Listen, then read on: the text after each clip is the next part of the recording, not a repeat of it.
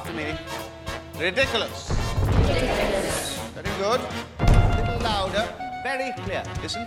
Ridiculous. Ridiculous.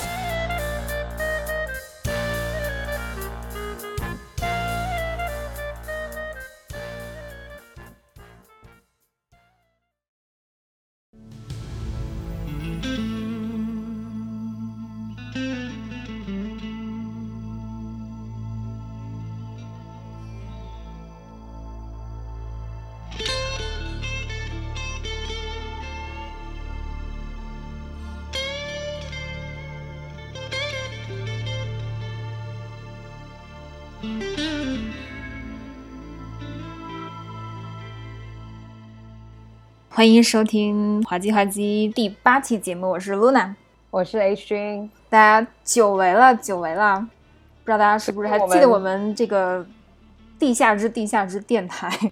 对我们为了认真筹划下一个系列，所以花了比较多的时间去看电影，然后去补一些知识。当然也是还有一个原因，是因为我们最近工作比较忙。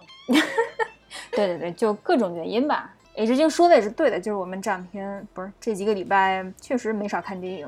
我觉得我确实花了不少时间在看电影上，所以也就催生了我们这个新系列吧。来，H 君给我们重磅推荐一下。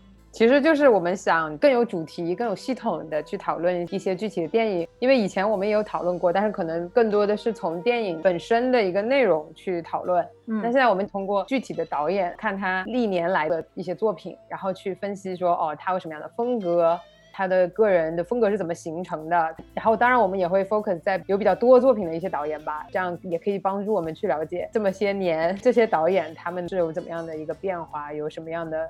不同的尝试吧，对，就是这个影人专题，其实是我从小就很喜欢的一种一种节目。我不知道你有没有看过《影人一加一》这个栏目，没没有？你没有听说过吗？这是中央十的吗？还是什么？六六六六六六六六。哦，就电影频道《影人一加一》，一般就是找一个演员的两部作品，然后连着放的，所以叫《影人一加一》。我小时候可喜欢看了。然后我之前有听一个播客节目，也是在那讲音乐，然后叫留声机，我忘了什么留声机。然后就是从可能一九七零年开始，每年都发生了哪些音乐界的大事儿。没错，对我就觉得历史加影像，我觉得非常有意思，是一个很好的组合。那我们今天这个重磅开场是谁呢？我觉得其实他的名字肯定大家都很熟悉，但是。如果有时候我们问问别人说他拍过什么电影，大家可能会一愣，因为他拍的电影可能跨度比较大，你也真的想不出来，这竟然是一个人拍的，哎，所以就是这是他最大的特点。所以他的名字是什么呢？这个导演我觉得其实是一个非常低调的导演，一般你看完这电影之后不会在脑海里突然蹦出来这个人的名字，然后他好像也没有人接受很多采访，对对，他好像比较少接受，对，非常低调的导演。然后呢？我一开始看完他的电影之后，就我一开始以为他是美国人，你知道吗？啊对他，他非常美国，某种程度上说。对对对。然后再有 H 君讲，就是这个导演就什么都拍，就是各种类型片他基本都有涉猎。嗯，怎么说？评价褒贬不一。然后就有票房特别好的，也有票房特别差的，有被大家骂的，什么都有，反正。所以他也不是票房毒药，也不是票房保证，就是一个非常有意思的人。我们今天首推的第一位影人就是大名鼎鼎的 Ridley Scott。对，如果你从来没有听过他的名字，他拍过的最有名，怎么讲？近几年最有名的电影应该是《火星救援》The Martian。Martian。然后老一点的话是这个《异形》系列。哎，对对对对。我觉得《黑鹰坠落》就是 depends on 你是看哪种片子的人。如果你如果看，没错没错，主要看战争片的片子。你可能会看过《黑鹰坠落》，然后你如果比较喜欢看科幻，那肯定你看过《火星救援》或者《异形》或者《银翼杀手》。其实《银翼杀手》当年也非常火。对对对，或者至少听过《银翼杀手》。哎，对。我们先来说说这个 Ridley Scott 吧。H 君，你对他了解有多少？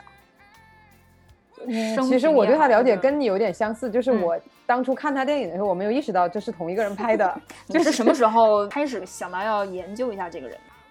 呃，是有一天我突然发现，呃，我忘了我是看了《天国王朝》还是什么，就是可能是十多年前这样子的事情。就我突然发现拍了这个那个电影，那个电影好，虽然评论很高，但很偏门的。我这就是为什么我会看《天国王朝》，就是有一段黑历史，就是因为当时觉得《魔戒》里面的 Orlando Bloom 特别帅。哦，原来是从这儿来的啊！没对，所以去看了《天国王朝》，然后发现这片不咋地啊，然后。结果后来又听说这个导演特别牛逼，然后我想说，那他拍过啥呀？结果一看发现他还拍过《黑鹰坠落》，然后在那之前我可能就看过《黑鹰坠落》，我就想说这不是一个人拍的吧？对，完全联系不了。然后所以你第一部看的是《黑鹰坠落》，其实讲的话，我觉得第一部可能是《末路狂花》。OK，你就以为是三个人拍，完全不搭。对，我以为是三个人拍。然后直到我就是在《天国王朝》之后查了一下这个人，然后我发现，哎，他居然拍了《末路狂花》加《黑鹰坠落》加《天国王朝》，我觉得我的三观就坏了，就是一朵大奇葩。没错，说来惭愧，我觉得我第一部看过的雷导的电影应该是《火星救援》。哦，是哎，一五年对吧？我是不是跟你一块看到？好像是，Very likely。对，所以我当时应该是看完之后回去就开始查一查，说这导演是谁，因为其实印象还是蛮深刻的。我非常喜欢这种，非常火呀，对，非常火，就是票房一飞冲天的那种。显然就是一个大制作嘛，然后又非常吸睛，然后又各种明星加盟，所以就是一个话题度非常高的片子。然后我就想说，这个能镇住这种大场面的导演到底是谁？为什么之前没有听说过这个人？然后开始倒倒倒倒倒，然后发现哦，他拍过这种，就是我都听过名字的，但是没有看过的电影，这才知道了 Ridley Scott 是谁。而且就是我们刚说的电影，其实全是美国电影，不是吗？嗯，就就看你怎么 define 美国电影。你说这个片方是美国，都是好莱坞电影，对，好莱坞电影。我觉得他的美国味道非常的重，就和其他的英国导演比起来，他完全没有任何怎么说古典的成分在里边。可能最早的一些电影有一些些吧，但后来就完全走商业路线了。然后又热衷于科幻电影，有英国导演拍科幻电影吗？除了诺兰，就他肯定有啦，肯定有，就感觉非常的主流。嗯，而且我觉得《异形》其实，在某些 classification 里面，是不是把它算成是惊悚片啊？它不只是科幻，它也算是就有点 B 级片那种感觉，甚至算是吧。可能那之前没有什么这种太空怪物类型的电影。对，嗯，其实偏向惊悚片吧，因为它其实我怎么说呢 r i s c o 拍科幻片，其实我觉得挺软的，就不是啊，对对，凿原理的那些理论，没错，诺兰的是吧？就偏软偏 emotional 的那种，就非常的 emo 的科幻片。其实《银翼杀手》也是，我们待会儿可以聊一聊。对对，就是科幻片里的文艺片那种感觉。哎，对对对对，就是它有的是自己的一个角度在。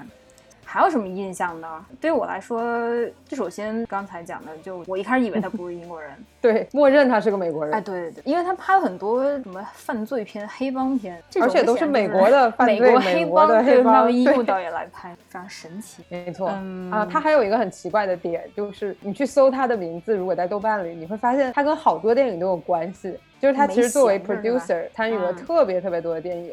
我后来又一次注意到这个人，是因为我当时特别喜欢看《傲骨贤妻》啊，我就意识到，哇哦，就是因为那个的制作人是他，然后那个导演是他弟弟或者哥哥，Tony Scott。对，Tony Scott，就是我是因为这个才就是真的觉得这个人太有意思了，有必要就是去了多了解他一下什么的。嗯，所以说其实他还拍过律政题材啊，对，律政题材。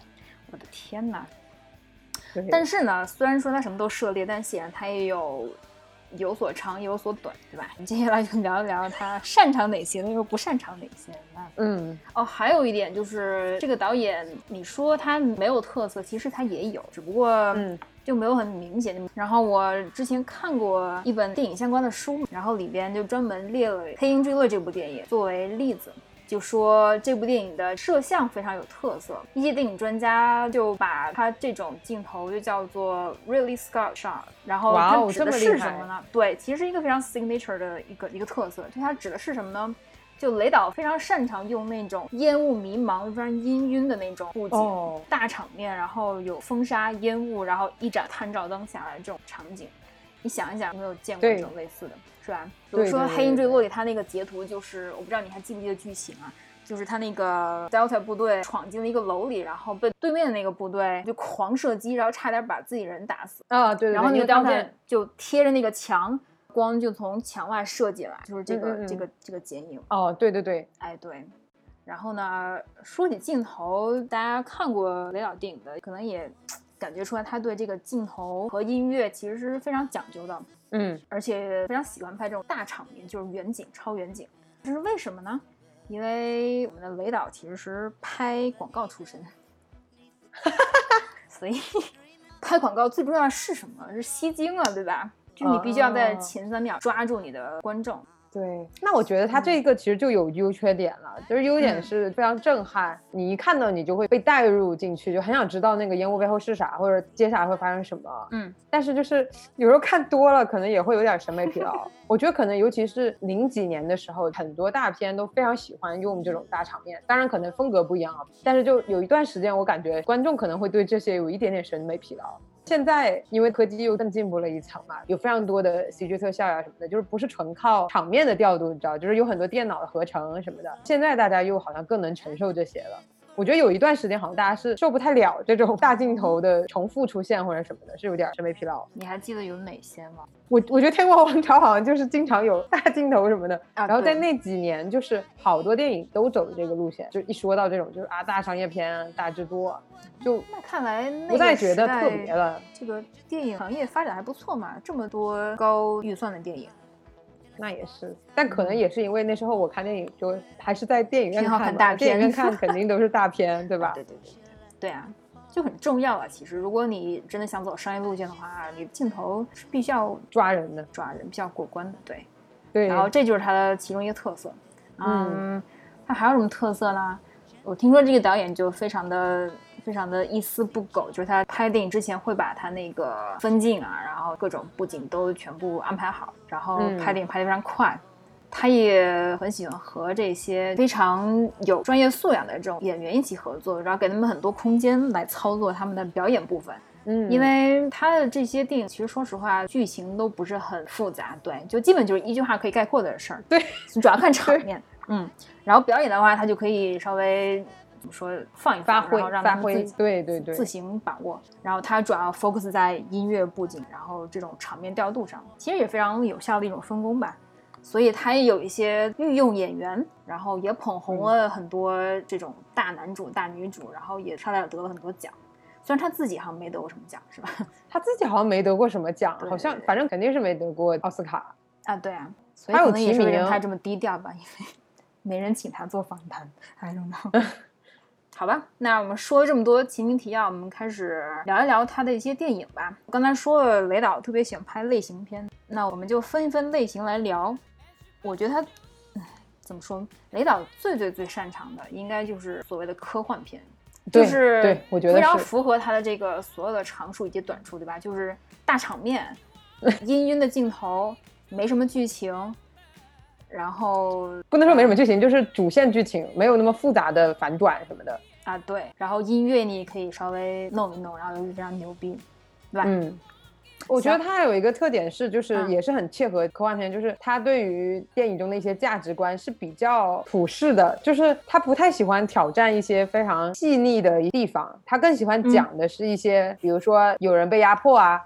或者嗯存在是怎么回事儿，对吧？比如说《银翼杀手》，复制人还是不是人之类之类的，嗯就是比较偏人性的探讨，但是并没有走到非常 challenging 的地方。主要的价值观还是比较主旋律的。这个在科幻里面也是非常合适，因为就是科幻一般大家也会就是如果走商业的模式的话，大家一般也会有一个主线，比方说啊、我们要尊重外星生物啊，或者说我们也要尊重人的价值啊，所以就这个也是很合适于科幻片的。对，就是它还是有它的哲学思考在的，但是就没有那么纠结吧，可能。然后他通常也是 focus 在比如说一个大男主或者一大女主上，然后看他个人的这个经历也好，挣扎也好，但通常都非常的简单直白这个剧情，然后大家也比较能共情。他拍的好的片子都是大家对主角的比较能共情的片子，我觉得。嗯，没错。那科幻片，我先来讲讲早年间的吧，因为 H 君可能之前没有看过他以前那些电影，是吧？你对不先来说说《异敢看形》。H 你为什么不看《异形》？《异形》这么火的大 IP，我听说很恐怖 哎，恐怖片你就都不看是吧？对我都不看。我感觉错过了很多好剧，比如《闪灵》呀，我觉得《闪灵》就估计就是那种我看了可能一个月不敢《睡闪灵》其实。不恐怖，真的不恐怖，不要听我就是怕那种不恐怖的。啊，闪灵真的就是我怕那种种特别悬疑，什么你走到一个酒店，然后空无一人，你知道，就是那种。异形其实没什么，而且当年那个五毛特效，是吧？就就哦，那也是。洒洒水，真的。所以异形他拍了多少部啊？异形他本人执导的应该有三部，一部是一九七九年的第一部开山之作，就叫《Alien》。然后呢，他反正中间辗转拍了各种类型片，然后从两千一零年之后又开始返璞归真，就开始拍他的异形系列，然后拍了《普罗米修斯》，在二零一二年，应该就是法莎演的，然后应该是整个异形系列的前传，就是时间线上来说。然后呢，一七年五年之后又拍了另一部叫做《异形契约》，这个时间线我就不知道这个番外到底是在哪儿，但是那也是法莎演的，然后口碑其实还不错。然后这个异形系列其实也吸引了很多名演员和名导演，包括啊，戴维芬奇拍了第二部异形，对对对对对对。然后中间还有谁我不记得了。所以我其实一开始对科幻片没什么太大兴趣，但是鉴于这么多人参与，我觉得还是可以看一看的。然后第一部《异形》讲的是二一零零年之类的吧，就是这个地球已经开始有这种 commercial cargo 去到外星球，然后呢有一个运输飞船，然后正在准备返回地球途中，突然接到了一个求救的那个码，他们就接到了可能是 NASA 的这种指令，说要去那个新地方就探索一下，就是到底是什么东西发的这个码，OK，然后他们就去了。去了之后就一步步作死，然后 you know 就到了人家异形的老巢嘛，就被异形先是扣住他那个宇航帽，然后反正又钻他身体里，然后又破出来，然后又长成一个巨大的黑色的那个什么玩意儿。嗯，反正最后可能一船上六个人，然后最后死光光，然后女主最后活下来了，就女主智斗异形的一个故事。对啊，你不觉得这个设定非常的恐怖片吗？呃，是很恐怖，但是我觉得 visualization 上其实就还好。嗯，也对，因为你也在，各种地方看过异形长什么样子，也没有很那啥。嗯，比现在那些东西，我觉得好多了。对，这个片子当年这么火爆，我觉得可能也是跟太空这个主题有关吧。对对对。对对。可能也是有史以来这么第一部这么高经费制作的一部太空片，然后其实它不仅做的其实还蛮不错的，但是也没有操作太多乱七八糟的这些东西，就其实还是以人为主，就讲了一些怎么说他们人之间如何沟通啊、解决问题啊，或者怎么作死啊这种这种这种过程。然后里面有一个非常有意思的就是，他们这船，哎，我好像不是六个人，可能有十个人吧，就加上维修工之类的。然后其中有一个人是他们的这个 science officer，嗯，然后这个 science officer 呢，就是因为大家看其中一个人不是被异形那个侵占了嘛，然后就讨论说应该怎么办。然后这个 science officer 就非常的非常的激进，就是他打算把他带回地球，然后研究之类。然后其他人都说我们为什么不把它扔出去，对吧？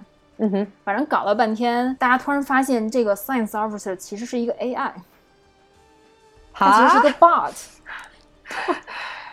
就打着打着，那个人头就掉了，然后中间那个线就出来了。这也太扯了！不过不过不过，其实这个 idea 还蛮好的。对对对对，开始喷那个白色的液体，那个女主还得把它就那个线接回去，然后才能问他话，说这玩意儿怎么把它除掉之类。天，我觉得还挺逗的。我不知道你有没有看过，可能最近几年有一部电影叫《Life》，叫什么？啊，我我知道，异形入侵之类的。你应该没看过，我跟你讲过，就是这个 Gyllenhaal 还有 Ryan Reynolds，嗯，Rebecca Ferguson 他们几个演的，就是讲一个透明的海星就被他们也是从外星球拿回了那个宇宙飞船嘛，然后一步步作死作死，然后长长长，然后把他们全灭。然后里边也有一个 officer，也是就莫名其妙的对这个生物产生了一种。怜悯之心，然后就大家都想办法把那个东西灭掉的时候，他居然让这个海星伏在自己的腿上吸自己的营养，然后他就发表了一段非常非常奇怪的言论，就是他也是一个生命，然后我们要把它保存下来什么之类的。天哪，就是一个非常奇怪的这个价值观。对我又联想到这个这个 science officer，我觉得还挺有意思的。对。但是这个也是怎么讲？太空所谓的探险的电影里面常会有的一个人设，可能充满了好奇，以至于想要去实验，或者甚至想要看一下能不能培养出什么东西之类的，就是超越了人类的这种恐惧的一种思想，所以它只能是一个 bot，就好奇胜过了恐惧吧，就还挺挺逗的。对，嗯，Anyway，这就是异形的一个大概情况。我看完之后，我觉得，我觉得还不错，啊，但当时它镜头就没有很大，其实，啊，因为在飞船里是吗？对，就是整体来说比较暗，然后它剧情推进其实也挺慢的，然后异形也不是很吓人，所以我觉得还可以吧，嗯。但当年来说，可能是一个比较轰动性的一个电影。嗯，对对。那说完异形呢，我们下一步说一个更大的 IP，就叫做《银翼杀手》（Blade Runner）。这个第一部《银翼杀手》就总共就两部吧，到现在为止。好像是的。对，第一部是一九八二年 Ridley Scott 拍的，男主是著名的 Harrison Ford。对，那这部《银翼杀手》讲的是一个什么主题呢？就是首先，什么是 Blade Runner？这个 Blade Runner 其实是一个职业的名字。这个前期设定就是人类为了创造一种高效的工作机器，就创造了一些这种 AI。没错，哎，他们叫什么？Replica 是吗？对，忘了它具体那个 term 叫什么。然后呢，就 you know 剥削他们、奴役他们嘛。然后这些人其实高度自知，所以他们开始反抗人类。然后人类就准备把他们全灭掉，把这个过程称之为 retiring。就不叫 killing，叫 retire。对，因为他们把它物化了嘛。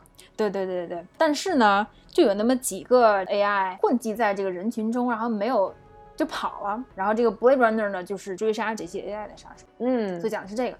所以大概题讲的就是这个 Harrison Ford 其实是一个退休了的 Blade Runner，然后因为跑出来这几个 AI 都非常厉害，所以这个警局就把他又叫回来，说你帮我们干掉这六个 AI，然后就可以退了。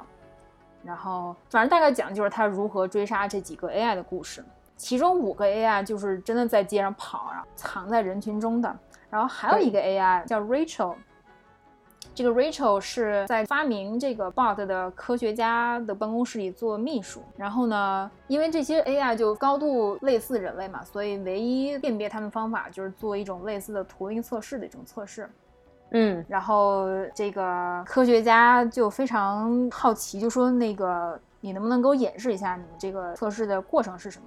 然后 Harrison Ford 就拿这个 Rachel 做了一个测试，然后问了一百多道问题，后来发现他竟然是个 AI，但是这个 Rachel 自己不知道自己是 AI，天，因为他以为自己有记忆，他以为自己有童年之类的，后来发现都是被植入的。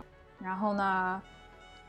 就有这种悖论在嘛？就是 Harrison Ford 理论上他是应该要把它灭掉，但是首先他不知道他自己是 AI，他对人类无害；其次他们俩又产生了感情，所以就是一个非常罗密欧与朱丽叶的问题。嗯，而且这个就是非常经典的一个关于复制人 AI 或者克隆人的一个探讨吧。就是如果它是被人创造出来的，但它不是被生育出来的，嗯，那我们应该把它作为人吗？还是应该去把它物化，认为它是某种次等于人的生物？或者说他们的生命是不是任由我们去操纵、去终止？甚至 retiring，我觉得这个词说的这个非常有意思。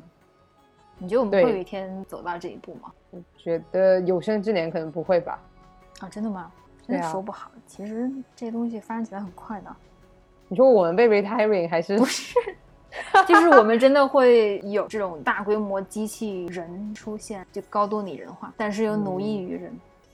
我之前听过一个播客，然后讲十八世纪、十九世纪美国黑奴的问题。其实这个套路是类似的，就是他们把黑人群体就当做奴役对象。啊，对。对他们也是身体高度发达，然后跟人一样，他们就是人，对吧？对。但是后来黑奴废了止之后，下一波所谓的这种高效工作机器的时代，就是这个 AI 时代。但这个时代不知道什么时候会出现。嗯，所以 we'll see，we'll see what happens。所以他探讨的这个问题确实是比较主旋律的一个问题，就是我们还是某种程度上要承认，就是他如果是人，那我们可能需要去考虑一下他是人，我们不能随便去奴役别人，这样子。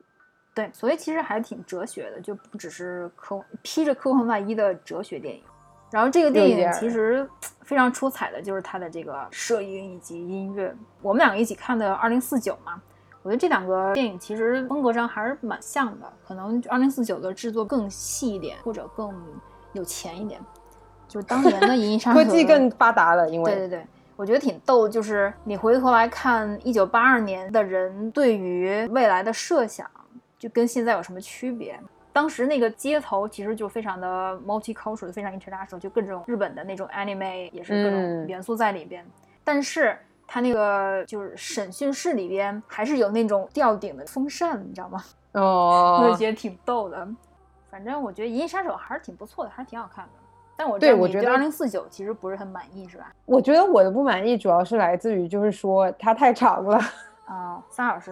对，三小时，而且有大批量的长镜头和这个 大场面。所以我为什么说这个会审美疲劳嘛？因为我们当时是在电影院看，我真的就是在一个多小时的时候就非常想去厕所，哦，但是我又不想去，因为我感觉到就是它这个电影还是一个非常好的电影的，嗯，但是后我就一去也不会直憋到落下什么了剧情，对我就有点后悔，但是我还是憋到了三个小时，然后哦我就非常的痛苦，而且在美国看电影还有半小时的那个预告片，不是吗？啊，对对对，真的是要做不下去了。但是我觉得，如果我是在家看，可能我觉得它评价会好很多，因为确实场景非常的精良，然后那个味儿都给你做到了，就是那个氛围都营造的非常的好。但是同样有一个问题，就是它的剧情比较的简单。对啊，这种类型片子其实就是一个氛围片，就它不是它不是剧情向的，就对就是让你看画面和这个设定和音乐的。是的，是的。所以我其实还挺喜欢二零四九的，然后又是那个维伦纽瓦拍的嘛，他本来也是一个非常注重这种远景镜头，然后大场面的这个导演，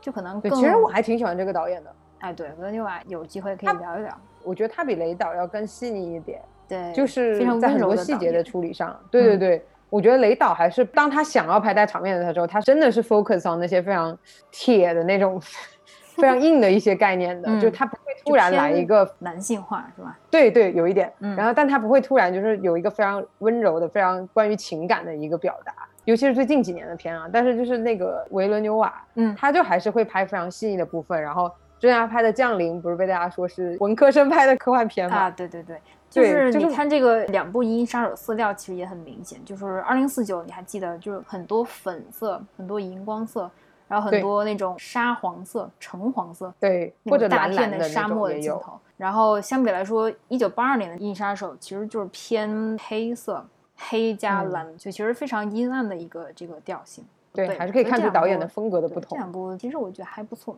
嗯，这个继承的嗯还蛮好的。行，讲完《银翼杀手》，那我们就来讲一讲这个我接触的第一部雷导的片子，好吧？就是大名鼎鼎的《火星救援》。首先，也是你觉得好看不？我觉得我可能听起来要求太高了，就是嗯我个人还是会要求科幻片要稍微硬一点的。我觉得《火星救嗯援》就是《火星救援》也不是怎么讲没有科学道理啊，但是我觉得它嗯有点老套。这个故事其实就是一个《拯救大兵瑞恩》的翻版，嗯它的内核非常的简单，就是有一个人他是唯一幸存的，在一次的太空探险中。然后他就怎么样，一个人在太空里靠着卑微的一点点土豆活了下来，然后在地上的人怎么想办法去救他。其实本质上就是一个非常个人英雄主义，内核其实非常的简单。当然，毕竟雷德利·斯科特不是一个烂片导演，所以他还是把这个故事拍得非常的丰满。他把场景的调度啊，包括那个土豆真的种出来啊，或者说马特·达蒙在很多次自己崩溃的瞬间什么的，他还是处理的非常地道的，就是你你真的是非常能够共情。但是我会可能还会扣一点点分，因为我就是觉得这故事稍微太老套了一点，毕竟是二零一五年拍的片，我感觉跟 一九九几年的很多个人英雄主义电影没有什么区别。对，所以这就是为什么我一开始真的觉得它就完全是一个美国人，这典型就是一个美国英雄的剧情，非常俗套。对，然后呢，非常乐观主义，然后其实结局也是一个大团圆结局，是吧？就大家看得非常开心。然后整部电影基调也是非常的昂扬，就各种 disco music，是吧？对，非非常嗯的、非常的像贺岁片。哎，对对对对对，真的很贺岁。最后结尾那个大高潮的时候，全世界人民是吧，翘首期盼，然后什么 Times Square 一波人，然后中国还一波人，然后德国一波人，就就非常非常的怎么讲？是的是的。对，这个电影我我不知道你还记不记得里边有很大的中国成分在里边。我 我记得，我是最近又重温了一遍，然后我现在想就觉得，我觉得这种电影或这种元素可能最近几年不会再有了。没有要看大选结果。当年真的是中美关系其实是非常好的一个状态，是吗？怎么会拍出这种场景来？好好好难得呀！对对，没错。而且我记得那个是可能就是比较少有的，在拍一个，比如说对，就是一个，就很少有这么拍的，就是比如说，就很多电影里面如果要拍，比如说联合国要一起做个决定，或者世界要一起做个决定什么的，嗯，就可能中国不会有这么大的比重吧？对啊，这个算是比重非常大的一个。然后我觉得《降临》里面好像也中国的比重还是有一点哦，真的，但是就不不算没有这个多，没有这个多。嗯，这简直就是一部政治联姻的片子，我的天哪，这个意识形态输出真的是太太厉害了。这个剧里讲，不就是中国航天，然后非常无私的用我们的太阳神号，就推迟我们自己的发射，用太阳神号帮助美国拯救他们的宇航员的一个故事。中美合作，然后亲密无间，是吧？跨越了文化的隔阂。天哪！Who knows？五年以后我们会变成现在这样？对啊，真的好难想象，这个风向变得实在是太快了。今天我看了一天手机，在看那个 TikTok 的时候，我觉得非常的搞笑。哎，不说了，回头再聊。然后呢，这个里边我当年看的时候，其实没有认识很多人。前两天重新看了一遍之后，发现里边有各种各样的熟脸，就不说 Matt Damon，然后什么劳模姐啊，对，什么 Kate Mara，对，这几个是我大家都知道的，对吧？然后呢，里边还有 Childish Gambino，哈，他演啥？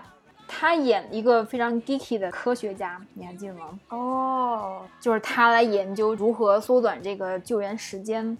哦，好吧，完全不记得了。这个人对吧？我当时都不知道谁是 Charles Gambino，谁是 Donald Glover，后来才发现居然是一个这么牛逼的人。然后还有谁呢？里边还有我们的茉莉公主，就是阿拉丁里边的公主 Naomi Scott。他在里边打了一个大酱油，可能总共出现就一个镜头或者两个镜头。所以侧面来讲，其实很多演员还是非常喜欢雷导的，对，非常渴望在里面能得到一点镜头什么的。就是他可能首先脾气比较好吧，或者就是他对演员这个要求没有那么严格，自由发挥的空间比较大，就像我们刚才说的。而且还有就是他商业片导演嘛，所以说不定能捧红谁谁谁，对吧？对，没错。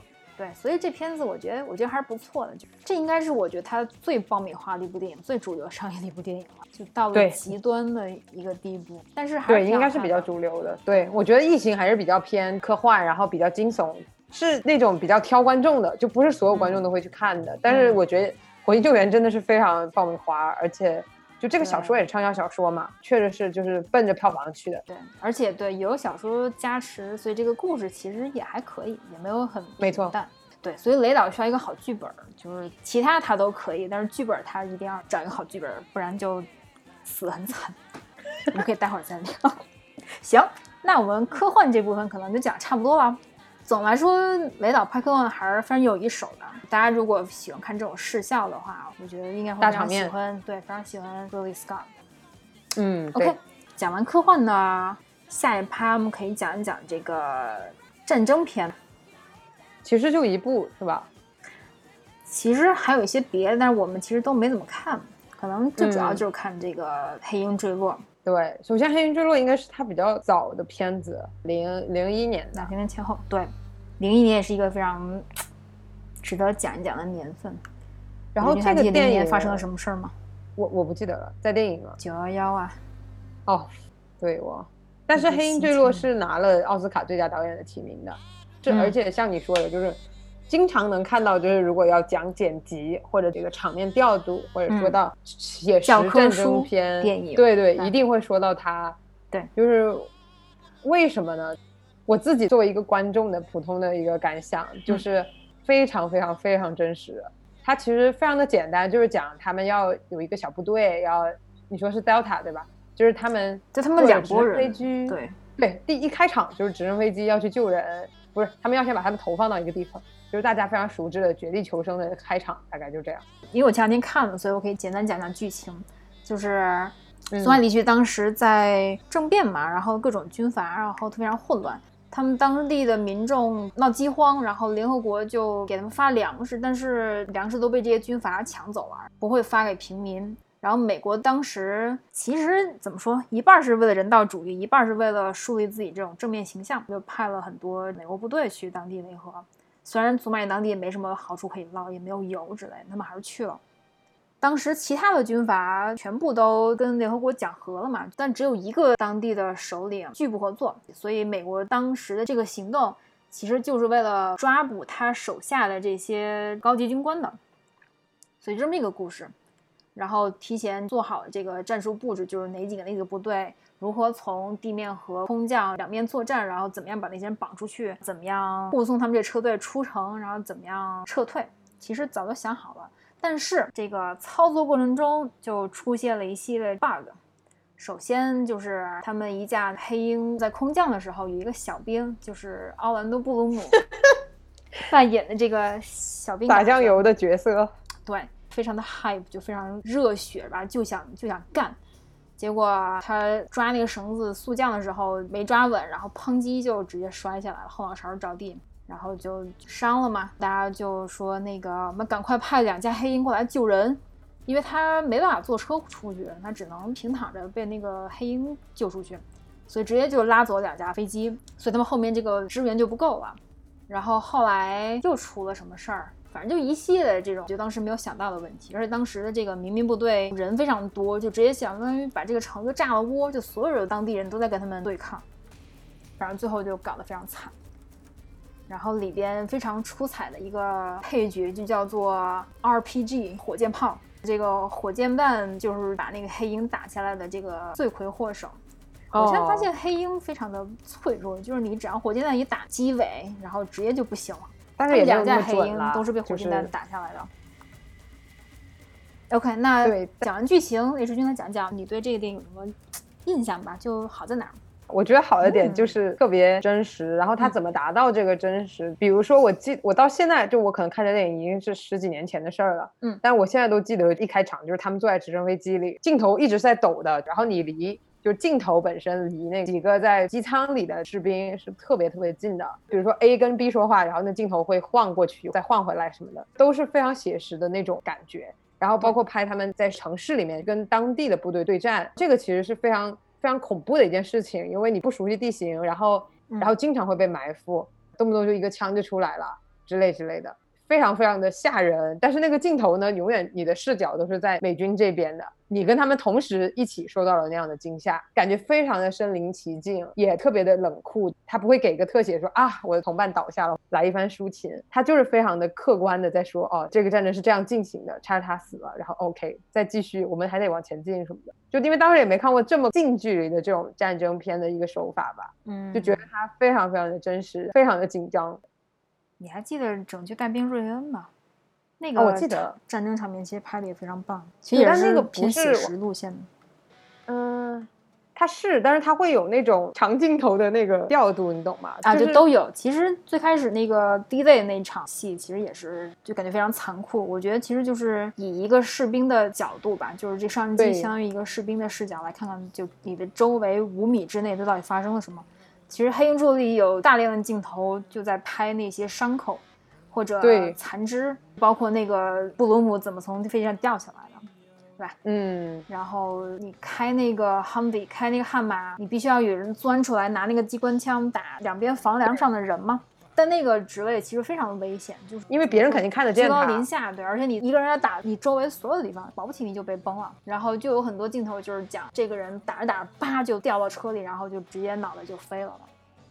非常残酷，对这个电影其实非常写实，然后对它整个战斗流程其实讲的也非常清楚，就是这个战斗过程如何从一个布置非常好的这个过程，慢慢慢慢走向这个 bar fucked up 这种境。是的，而且我记得好像它节奏非常的快，而且好像没有停下来，好像打完了这会儿啊，我们可以休息一下，然后我们就拍点别的，就好像它一直 focus 在整个战争，它并没有任何停下来的感觉。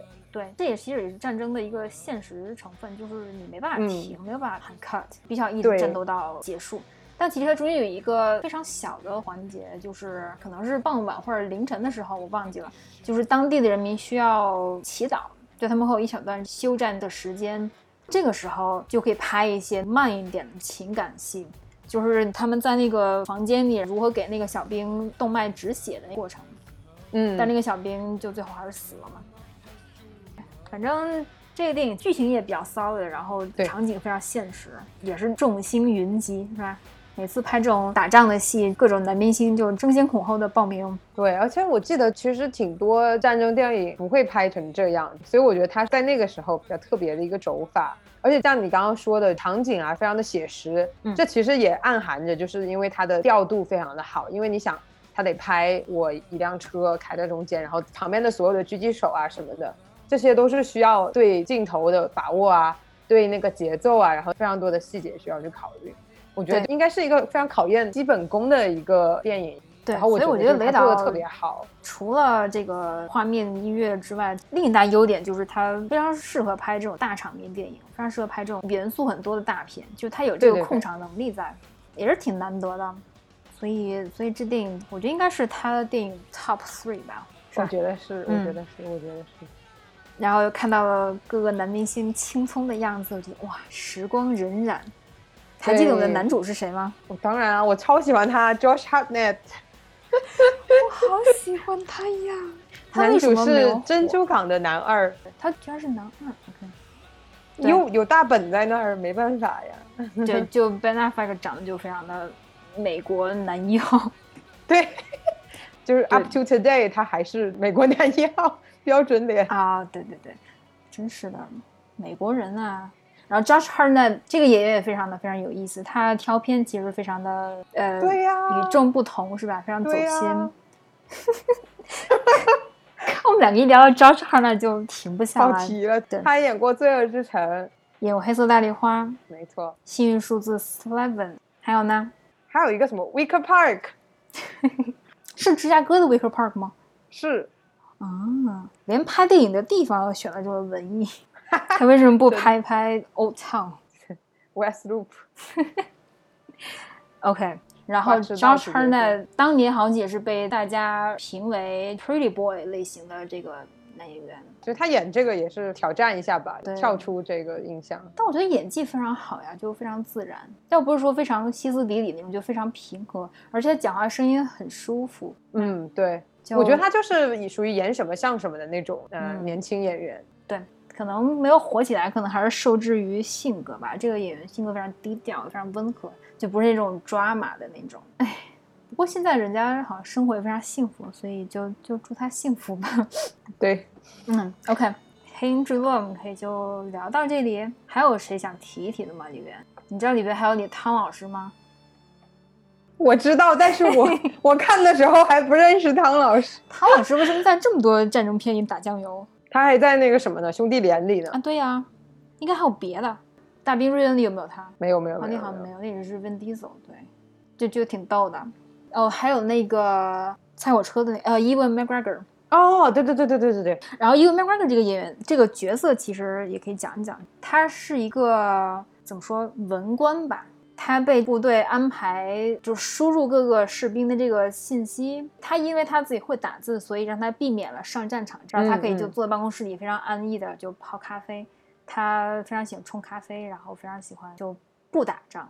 但是呢，他明着不能这么说，他就总跟他那个同事就说：“我非常想打仗，但是我必须要在这儿录入士兵信息，所以我不能去战场。”后来有一个士兵，那个好像玩乒乓球，然后把手伤了，然后就只能抓他去替补。所以那个是他就应该是第一次上战场，他就非常懵逼，不知道该怎么办，然后嗯，非常的凶险。我发现战争片里总会有一个这种角色，就有点拖后腿那种第一次对，就是一个普通人的视角。其实《拯救大兵瑞恩》里也有一个类似的角色，就是他被抓去当翻译的那个人，也是从来没有打过仗，从来没有用过枪，然后也不知道怎么跟敌人面对面这种拼刺刀的场景。嗯嗯。那么最后大战的时候，他就是因为胆怯，然后以至于他的队友被敌人单挑就给弄死了，也是非常的心痛。嗯。就是提醒大家，战争其实就是普通人跟普通人之间战争。对，我觉得这个还是所有战争片的一个主题吧，就是战争本身是非常残酷，然后最后真的是平民也很惨。作为士兵，他们自己也承受了非常多的，不管是心理压力、生理压力，真的是所有人都很惨。对，好，说完了这个非常牛逼的《黑鹰坠落》。我们就说下一个类型片，就是所谓的这个史诗片。对，我觉得好像这个是零几年特别流行的一个电影类型。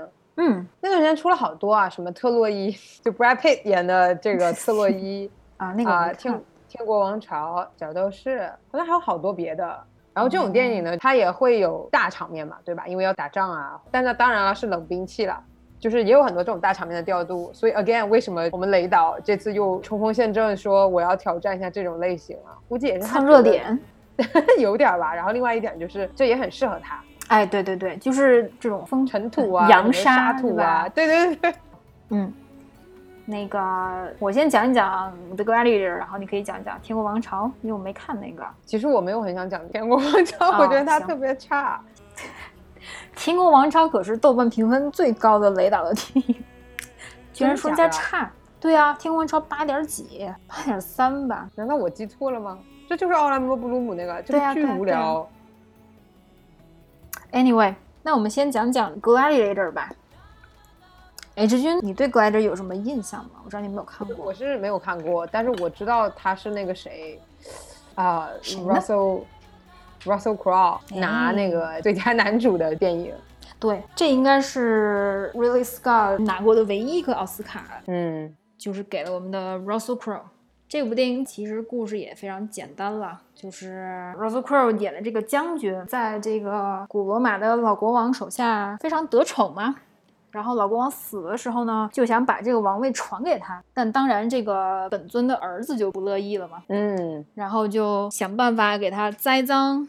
哎，我忘了是不是栽赃，反正就说这个老国王其实是把这个王位钦定给了自己的儿子，然后把他嗯赶出去，而把他妻儿全部杀掉，从此这个仇就结下来了。然后呢，Russell Crowe 这个人就被发配到一个很远的地方，然后就变成了一个 The Gladiator，就是 slave，专门去那个斗兽场里打架的那个，也又是非常的个又是一个非常就是沦落的故事那哎，种。对对，嗯然后因为他非常的骁勇善战，所以一步一步打打打，最后打到了全国擂台，就是打到那个嗯罗马的斗兽场。然后两人因为这个又再见面了，最后讲的就是两个人如何解决这个纠葛的这个问题。然后呢，男一号就是 Russell Crowe，其实男二也非常出名，就是 Joaquin Phoenix。哦，哎，但当时两人就都非常非常年轻，但是就可以看出来演技其实非常过硬，所以两人就都得了奥斯卡男主。嗯，了解。嗯，这个是不是其实算动作片类的？因为它有很多打斗的场景。我觉得有一些吧，但是它其实 focus 其实还是不是在动作上，就还是在讲个人的这个奋斗，对复仇故事吧，算是，也是一个很能让观众共情的一个角色。就他一嗯直非常隐忍，非常的循规蹈矩，但还是被被弄了嘛。就看他怎么一步一步凭借自己的实力和勇气和 leadership，一步一步把这个暴君搞死的故事。所以你觉得为什么这部电影能够让 Russell Crowe 拿到最佳男主呢？首先，我觉得这个角色非常适合他，就是 Russell Crowe 长得就是一个非常隐忍、非常顾家、非常忍辱负重、非常靠谱，然后又有嗯领导力的一个角色。他这个下垂三角眼，然后其实本人所以其实演也非常好。嗯，所以其实这部电影从剧情来讲还是有那么一点点俗套，就是肯定的，对吧？对吧？就是还是一个就是我们大家都耳熟能详的一个故事，就是比如说谁被什么位高权重的人陷害了，然后怎么样一步步靠着自己的力量重新振作起来，然后终有一天大仇得报，就是一个非常基督山伯爵式的一个故事线。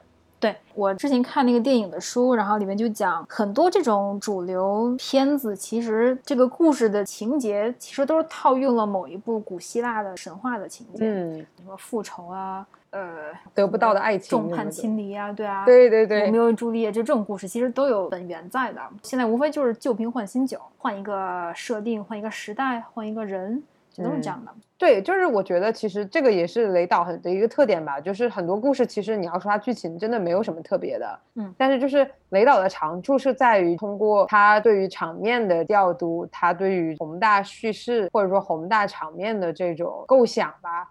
就是嗯最后把它呈现的超出你的预期。有时候我看完他电影会觉得，天哪，这故事也太简单了吧！但是我还是会觉得我的观影过程是非常享受的，大场面是爽的，你知道。然后那个嗯技术啊，通常有很多很好的演员加盟嘛，所以最后还是会给他打出一个比较高的分数，虽然可能不是五星，但是也会有四星的那种，对，就你看完是一个感觉非常好的电影，虽然对不是因为非常。享受。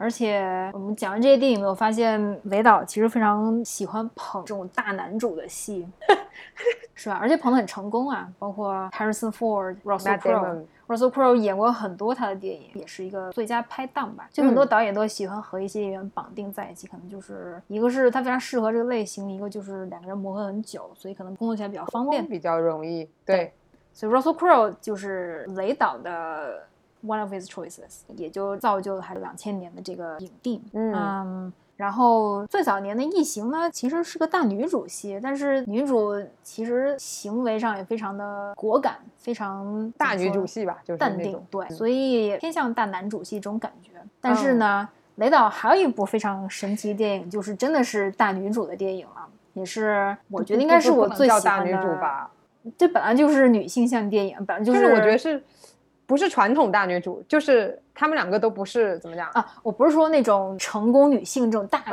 主，嗯就是它是女性电影，对就是女性为主角的电影，是吧？。对，但这个电影其实我也是最近才看的，一个也是因为为了这个录节目，一个也是因为这电影实在是太出名了，就不看有点说不过去。就是我之所以看这部电影，就我是很早以前看的，就我不好意思说，就是我看这部电影是因为可能是那个零几年的时候有个网叫时光网，啊啊然后时光网有几个电影 list，就你可以理解为斗猎，然后有一个嗯 list 叫什么女人必看十大电影，天哪！还有男人必看十大电影，然后我把那个十大就是女的十大和男的十大我都看了，然后就是 《末路狂花》就在那个女性十大必看电影里，然后我就。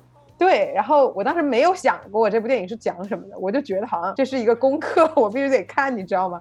就年嗯少无知，非常的轻信这种。所以那个上很还有什么？你还记得吗？嗯，女性必看电影，它比烟花寂寞 Sophie's Choice 啊，它比烟花寂寞哦就是就是那个大提拉大提琴的那个，啊还有老美啊那个不偏见，哎，不是老美偏见，理智与情感那个时候 OK，我忘了，我我不是很记得所有，但是就是其他的都非常的中规中矩，你知道吗？所以我以嗯为《末路狂花》也会是一个中规中矩的电影。嗯，就掰中规中矩，我的意思嗯就是剧情你都是能想到的，然后哦都是那种世界名著里面你能 get 到的那种什么王子与公主，或者是简爱那种，因为他很善良，所以最终获得了富贵男主的心什么那种哦。对，所以我没有想到迎接我的会是这样一部电影。对这部电影，哎，我是真的还很很喜欢的，我应该是我最喜喜欢的 对 Scott 的电影。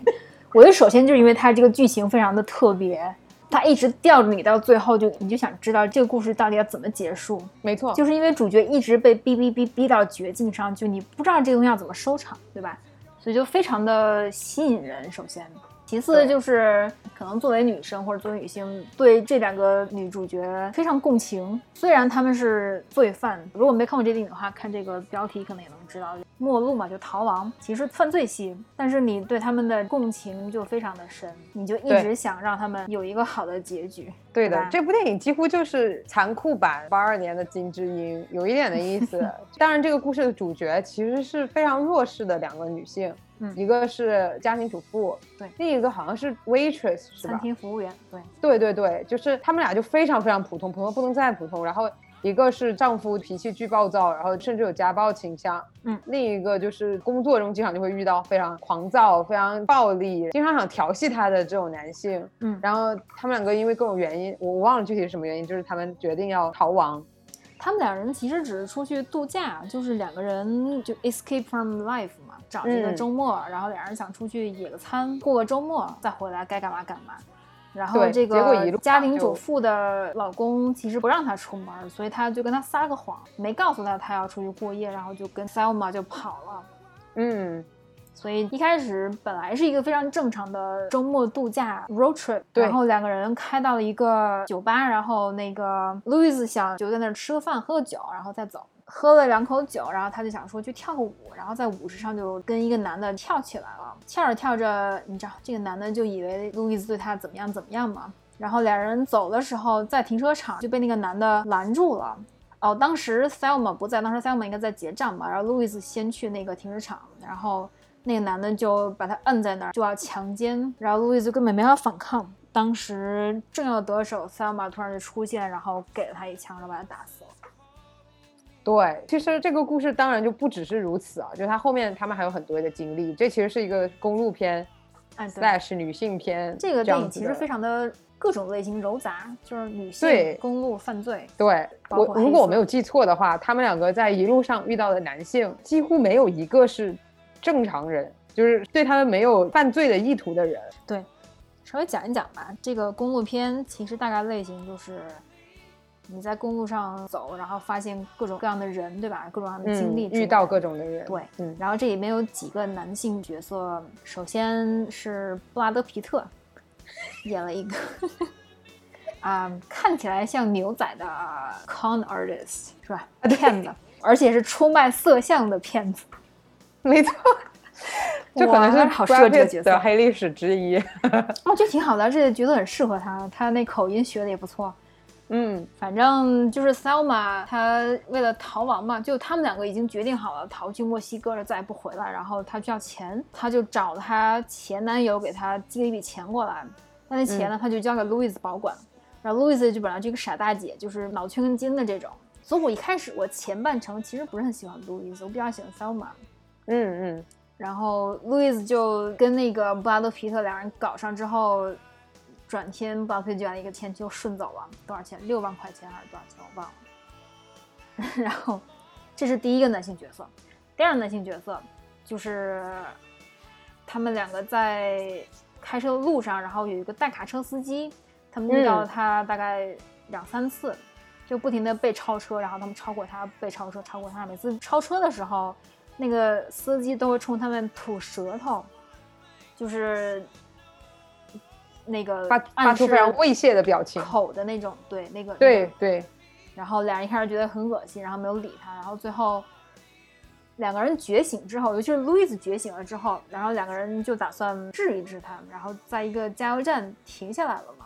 反正最后的结局就是两个人把他开那个油罐车给打爆了，用他们的手枪，然后就跑了。然后还有什么男性角色？还有就是那个一直在追着他们的警察，就是 Harvey Keitel 演的那个，嗯，怎么说？虽然比较良心的那个警察吧，对他其实是稍微正面一点的一个角色的。对，为数不多的亮点，但是一个人还是无力回天来，对，所以这两个角色我觉得真的很有意思，就是非常鲜明的性格特点，然后人物性格转变也是非常的情理之中又情理之外。对，其实如果跟大家讲这样的剧情，会觉得非常匪夷所思。一个是家庭主妇，一个是餐厅服务员，就他们怎么可能会去杀人？但是当你看了这部电影，你忽然意识到，呃，一切都是合理的了。像卢娜刚刚说的，就是，嗯，雷导经常会让我们非常能跟他的主角共情，就是。就是当我们看到，就是 Thelma Lewis 能够在这短短的旅途中接受到的这些羞辱也好、欺骗也好，这种猥亵的表情或者猥亵的动作什么的也好，真的就是他们受到了很大的委屈，承受了很多很多的，不管是心理上、生理上的这种打击吧，所以就是一切都变得非常非常的合理了，而且甚至就是看到后面，就观众会觉得有一种非常高兴，就是终于治了一下这个卡车司机，比如说，所以在当看到就是结局的时候，其实非常的震撼，因为就是。你根本就不知道结局会怎么结局，然后当我们看到真的是这样一个结局的话，真的是非常振聋发聩。就是你忽然意识到，OK，虽然刚刚爽了一把，他们报复了一下那个卡车司机，但那只是暂时的，就是其实这件事情是无解的。他们所受的这些委屈，你你怎么取证啊？你怎么去跟警察？你怎么样去法庭上面就是去告这些人？你怎么说你是正当防卫呢？就其实根本无解。所以那瞬间我觉得，哇，哦，这部电影非常的震撼，就是尤其是这个结局，真的会让你超脱了喜剧、悲剧之外的另一种结局，对，就是其实是一个最好的结局，我觉得。没有比这更好的结局了。是的，是的，非常像那个《杀人回忆》的最后，嗯。那些案子全都没有破。嗯，对，哎呀，真的是个好电影。然后对，我觉得其实雷导当年还是非常的新锐的，他现在非常的商业，主旋律可。能年纪大了之后比较想走安全路线吧，对，或者是当初钱了，当初的这部电影还是非常的挑战当时的非常有想法。嗯，对，非常挑战当时其他电影的，就其他电影不这么拍。对，可能也是跟当时的这个大环境有关系。《梦红花》是一九九一年电影嘛，对，就是九零年到九五年之间，优质电影井喷的这个现象简直是无法解释，对，就只能以我们的出生来作为这个理由了。天哪！为什么要暴露年龄呢？这个范围很大嘛，大家随便猜好了。嗯，然后里边这两个人物肯定也是 Louis 比较出彩吧，算是因为他这个性格转变前后非常大。嗯，就像我刚才说，我一开始不是很喜欢路易斯之前，因为我觉得他非常不靠谱，就非常的大条，非常的怎么说，就是不靠谱。让我想到之前奇葩说一个一个 辩题，就是和蠢人交朋友，你是不是傻？你看过那个吗？我没有，我没有。那期还挺有意思的，你可以看一看。路易斯相当于就是一个蠢人吧，就是一开始这事儿就是他挑起来的，是吧？他在舞室里跟那个男的跳舞，然后让大家都以为他们很亲密。哎，怎么说？不是他的问题，但是他是首先一个受害者。但是呢，Selma 为了救他，然后变成了杀人犯。对对对，就从 Selma 的角度来说，有点委屈。To be honest。对，但是两人因为是很好的朋友，所以两个人其实还是齐心的，就是两个人在整个过程中都没有所谓的争执或者价值观的分歧，两人其实还是互相为对方着想的。虽然路易斯很多时候都是好心办坏事儿，嗯，所以 Selma 就没有办法斥责他，因为他真的出发点是好的，也不是他故意怎样，但是这些问题都非常致命，对吧？就是首先第一个害他打死了别人。第二，他把他的逃命钱全部都让那个骗子偷走了，嗯，然后路易斯可能就从此意识到了，真的是走投无路，所以他就索性放开他自己之前的这些束缚和桎梏，就是把他作为一个家庭主妇应该有的这什么道德约束全部都抛在脑后。然后他从那个骗子那儿至少还学了一样东西，就是怎么样抢劫，所以他 在 中间停了一个加油站，对呀。他跟塞尔玛说：“说那个停下，我们买个吃的。然后说你要啥吗？塞尔玛说：我不要，你就自己去买吧。然后路易斯进去，可能五分钟之后就狂奔出来，跟塞尔玛就大喊着：快开车！然后俩人就滋溜就开走。然后他们说：发生了什么？然后路易斯说：我把他们那个收款机给抢了。哈哈哈哦，那时候我觉得好厉害。对，就是他这个虽然人不是很灵光，但是心地善良真的很重要，就是一个靠得住的朋友。”对对，我觉得其实很多女性电影里面经常会提到这一点，就是当外界有这么多的困难，或者说有某一些男性导致他们所要面对的这些伤害，他们往往发现能够靠得住的，或者说他们能够去寻求一点安慰的，只有其他的女性。然后在这个 case 里，就是他们俩只能相依为命，而且就是比如说他们去报案啊或者什么的，你想大部分警察都是男的。你怎么样能确保这个，尤其是九一年，对吧？你怎么确定你的那些叙述真的能够立案呢？怎么样能够证明那是自卫呢，而不是故意杀人什么的？就是这个设定啊什么的都非常非常的发人深省吧，真的好可怜啊，他们俩。虽然短暂的我们有过一点点快乐，比如说 靠他真的抢劫成功，或者说他好不容易报复了一下卡车司机，我们还是有一点快感的。但是回到现实就会觉得，哇哦，真的好难，真的好难。即使是二零二零年。就是我们还有这个新的电视剧，就是《Unbelievable》里面还是讲的，就是一个女孩确实受到了强奸，然后就因为警察不去这个认真的倾听她的报案，然后认为她在撒谎，然后就真的耽误了这整件事情，然后她也被大家认为是去诬陷别人、谎报这种事情。当然有进步，但是我们还得再进步才行。这个女性生存危机这件事儿，感觉也不是一年两年了，尤其最近这一个月，对吧？这个分尸 案之类的这种事情，简直就是让大家震惊到不知道不知道怎么说。对，尤其是这个案子，其实本来没有闹得这么大，对吧？就因为这个受害者这个亲戚花很多钱在这个微博上搞这种怎么说舆论调查，才让大家关注这件事儿，然后最后再推到后面这种可以抓到凶手的这个这个阶段。所以，唉。就只能一声长叹了。对啊，不知道希望有越来越多人意识到弱势群体们所面对的这些困难吧。对呀，每天都在用生命保护自己，真的是。对我昨天还看到一个新闻，就是什么一个女生在路上被人尾随，然后就钻到了两个正在直播的博主的中间寻求保护。有没有看到一个新闻？没有没有，然后微博上有，然后尾随那个人就非常大胆的在那个镜头里一直盯着那个女生，然后盯了好半天才走，好可怕，其实非常可怕。对啊，反正《末路狂花》这部电影啊，说回来就是一部雷导的集大成之作，就是剧情非常 solid，女主非常好，然后镜头、音乐这个氛围全部都有，对，而且也讽刺了现实，然后结局一流。对，又有一些社会或者哲学的思考，所以对对对，非常棒。而且他还是个男的，哎，对，加分是吧？嗯，对，加分加分。对，OK，我觉得我们今天聊的差不多了啊。对，总结一下，就我们还是挺喜欢雷导的，就是 说的好勉强。我们说了好多他不好的点，但是就是他拍的商业片还是非常让人有预期的，就是肯定会很好看。嗯，但是我一般都会告诉自己，就不要对剧情抱有太大的希望，就是因为一般都会是比较 cliche、比较老套的这种。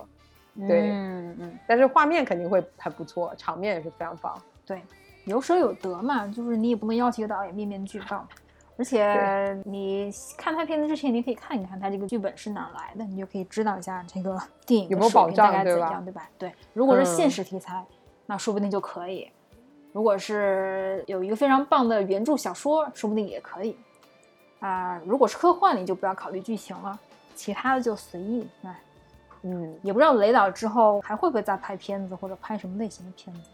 啊，对，希望他拍。而且我还还有听说，就是雷导他非常喜欢出那种导演剪辑版什么的，就是他可能有一个院线版，然后还有个导演剪辑版，然后据说他会有特别多的 comment，就是 他会加特别多自己的评论啊什么的。然后据说他的导演剪辑版通常都会比院线版还要好看很多，但是就是我我倒是没有考证过，所以所以就是把这个信息放在这里，大家如果喜欢他可以去看一下。嗯，好。那我们今天聊了这么长时间，我觉得 Ray Scott 的优缺点以及我们的印象，其实聊的挺全的了。那希望大家喜欢我们新开的这个系列，然后我们也会陆续的聊一聊其他的小众或者大众的影人，给大家从科普的角度或者我们两个人的感受角度介绍一下，对吧？都有哪些非常值得关注的导演和演员？